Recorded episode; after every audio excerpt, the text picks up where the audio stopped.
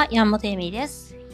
今日はですね、今の目の前にある状況に惑わされないということについてお話ししようかなと思います。とですね、えっと、夫婦再構築とかセックスセスをね、あの問題を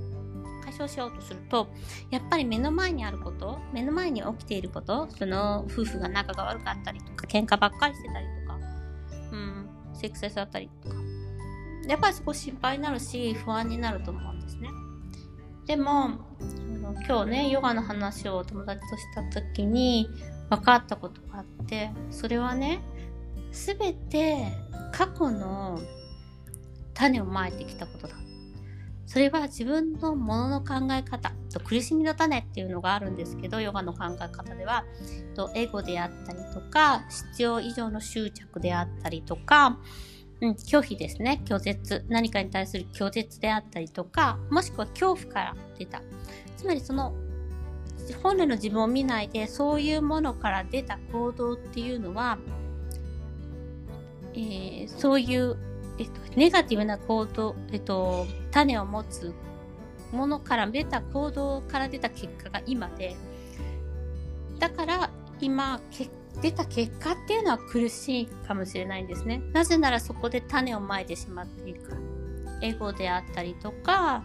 まあ、執着であったりとか、するものを使って現在を作ってしまったから。であれば、今その苦しみの種、クレーシャ、心のマインドの汚れとも言いますけど、それをなくすることによって、えっ、と、未来、明るい未来というか、これからを作っていくことができるんですね。で、まあ、クレーシャ、その、そのエゴとか、うん、必要までの必要以上の執着っていうのは、やっぱり、あの、毎日ね、それを気づいて、きれいにしていくしかないんですね。それはまあ瞑想体験であったりとか呼吸であったりとかあの自分でそのことに気づいてきれいにしていく作業っていうのが必要になります。でその作業をすることによってまた違った形のね現実が出てくるっていうことなんですね。それは自分がうーん欲してる現実で明るい現実だと思います。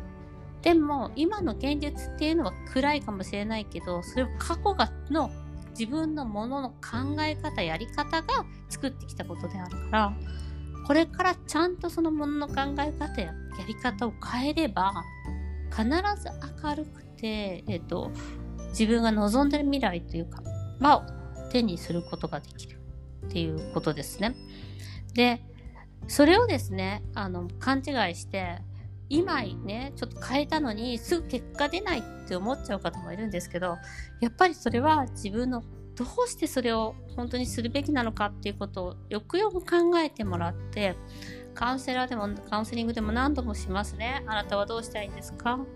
なぜそれをしたいんですか？っていうことを何度も何度も何度も聞いていくんですけどその作業をすることによってその苦しみ